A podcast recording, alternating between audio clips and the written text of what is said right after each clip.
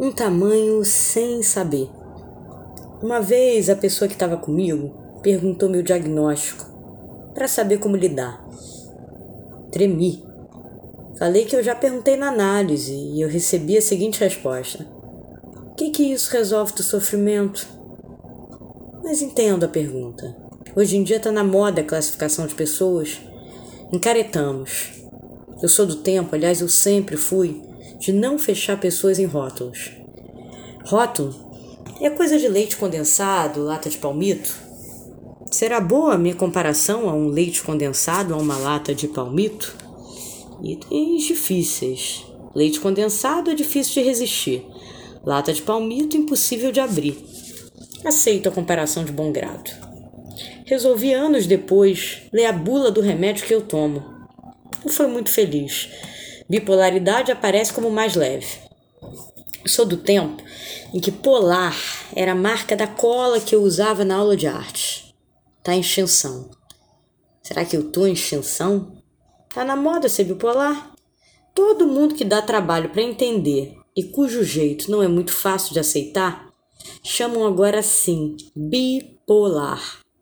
Se eu sentir coisas que amo e coisas que me incomodam, ser bipolar, eu tô topando. Se eu tiver dificuldade de dizer não, mesmo querendo dizer ser bipolar, eu tô dentro.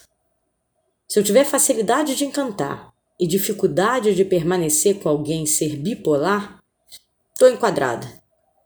Se eu sentir que algo do filme eu adorei e algo eu não gostei tanto, me dou o direito de ser bipolar.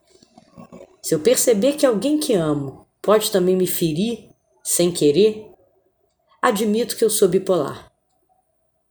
Se eu notar que eu sou amada por alguém, que posso lutar para agradar, mas posso sem querer decepcionar, admito a bipolaridade. Acho que viver em um polo pode ser complicado. Tudo igual sempre. E tudo é tão vasto Paga-se um preço para ser tanta coisa ao mesmo tempo. As pessoas preferem ter na mão exatamente com quem estão lidando, todos os passos, pensamentos e reações previstas. Algo me diz que me emociono com o filme, que é uma coisa, mas também pode ser outra. O ator quieto que dá um salto, a cantora aparentemente ensaiada que mexe com a plateia. Fica mais humano, mais errante e encantador, sofrido e alegre, lúcido e pirado, encantador e perturbador, metódico e imprevisível, escancarado e misterioso, derramado e contido. Mais do meu tamanho, um tamanho sem saber. Quer saber? Acho que prefiro ser esse tal de bipolar.